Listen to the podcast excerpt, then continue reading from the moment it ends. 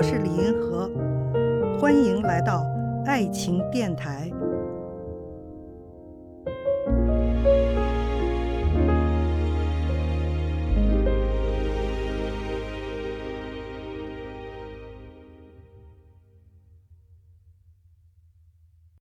有一位听众提了这样一个问题哈，就说如何看待因为部分女性不收彩礼而被男方及其父母认为倒贴、被瞧不起？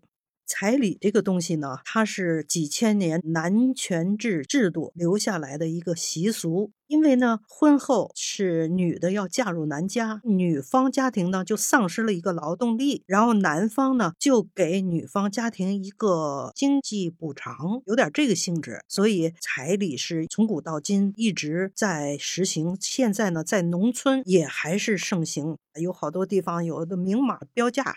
但是进入现代社会以后呢，现代家庭制度呢，它是另外一种逻辑了。它是婚后新居制的，是男女平等的。这些东西呢，实际上是现代化和都市化的产物，这跟传统的农村的就不一样。现在普遍还要彩礼的，都是在农村地区、小城镇地区、大城市，特别是特大城市呢，大家都已经习惯了不要彩礼了。所以呢，如果一个女性她成了一个都市人了，她是婚后新居制，就是婚后小夫妻建立一个新的家庭，他们两个人是男女平等的，他们俩都有收入，她就可能不要彩礼了。我觉得这些不要彩礼的很牛啊，他们已经跟男人平等了。按照这种现代家庭的规则呀，这种逻辑啊，所以他才不要彩礼了。可是呢，这种从传统的角度，从传统的那个逻辑想的那些父母呢，就会认为，哎，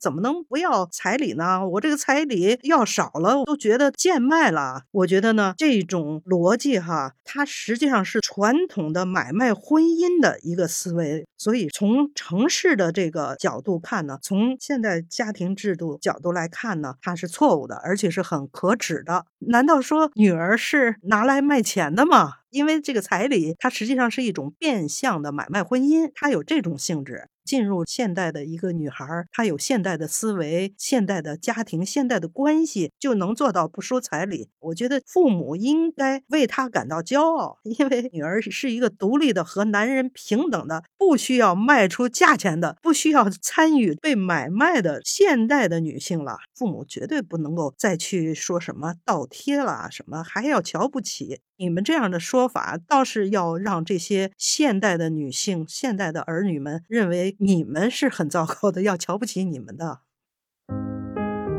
看见爱，感受爱，遇到爱。我是李银河，我们下期再见。